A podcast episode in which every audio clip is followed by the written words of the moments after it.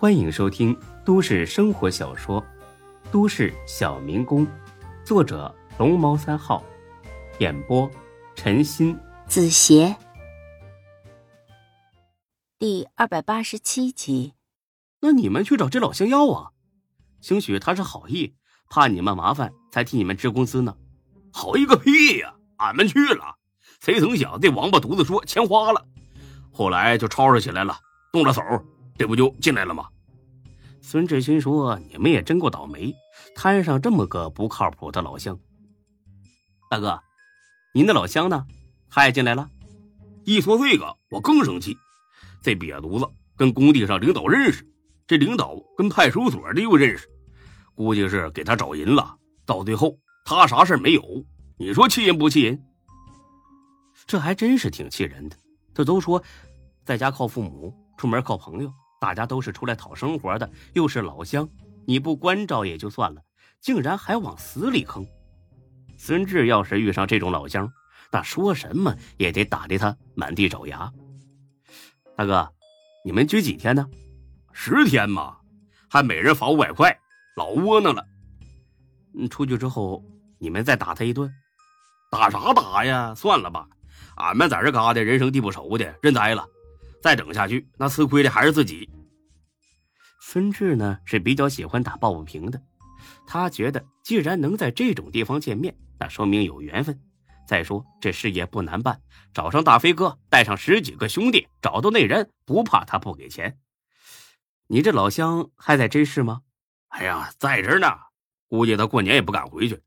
他要是敢回去。在老家那嘎达，俺们就敢削他。他在哪工地啊？就是北山那工地吗？孙志立马来了精神。哎，是不是那个温泉工地啊？哎呀，你也知道这一块啊？是，听说是要整那个温泉度假村吗？规模老大了，那估计得整个两三年呢。孙志心里边暗自笑了。本来他也要去工地找那个踢了自己蛋的死胖子。大哥。我帮你们把钱要回来，咋样？这仨人不是很相信，你自己都进来了，还帮我们要钱呢？真有这本事，还用得着受这罪吗？哎呀，小老弟儿啊，好意俺们心领了。俺们说这些呢，没啥意思，呃，就是出出心里的气儿。大哥，我没逗你，我真能帮你把这钱要回来，真的啊，真的。那那你收俺们多少钱呢？只要你说的属实，我一毛不要。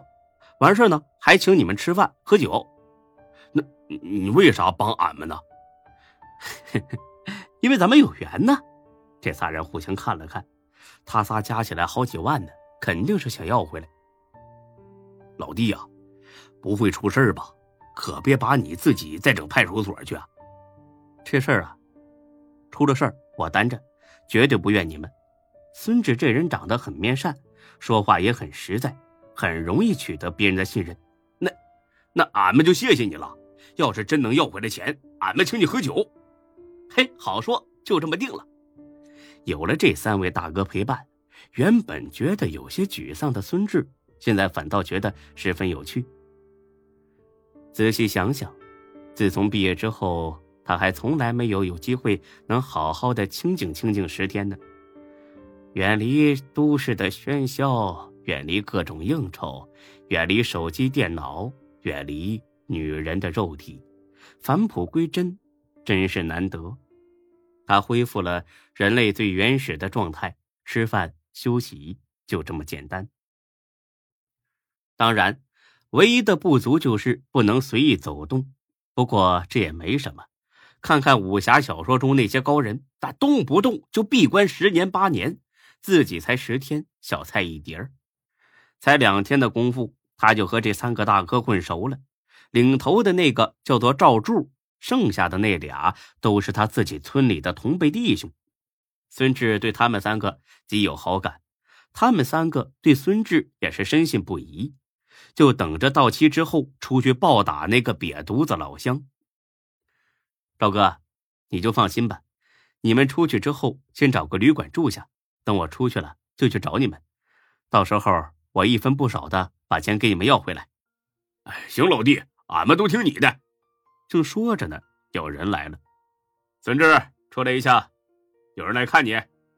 哎，来了。刚见会见室，就看到才哥在玻璃那一边笑的那叫一个灿烂，一边的李欢也是幸灾乐祸的表情。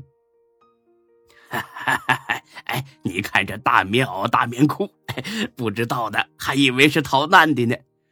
哎，呃，这对银镯子也不错，哎，这造型也很别致，哎，不如拍几张照留作纪念呢。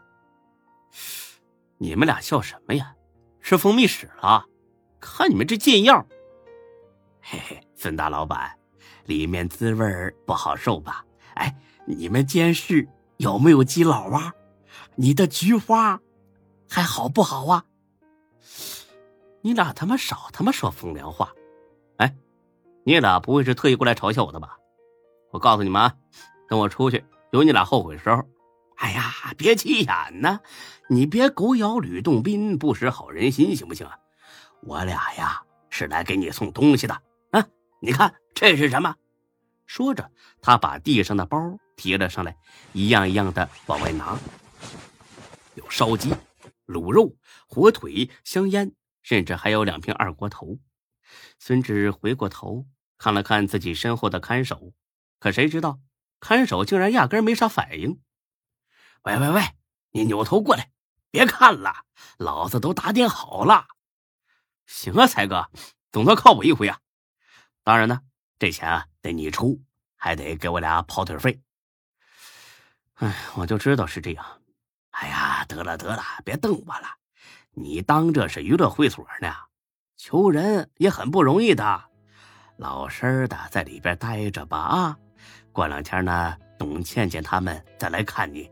不会让你缺吃少穿的，知道了，店里就靠你俩了啊！哦，对了，志哥，高勇今天去咱们店里了，说打你电话一直不接，找你有点事儿，就找了过来。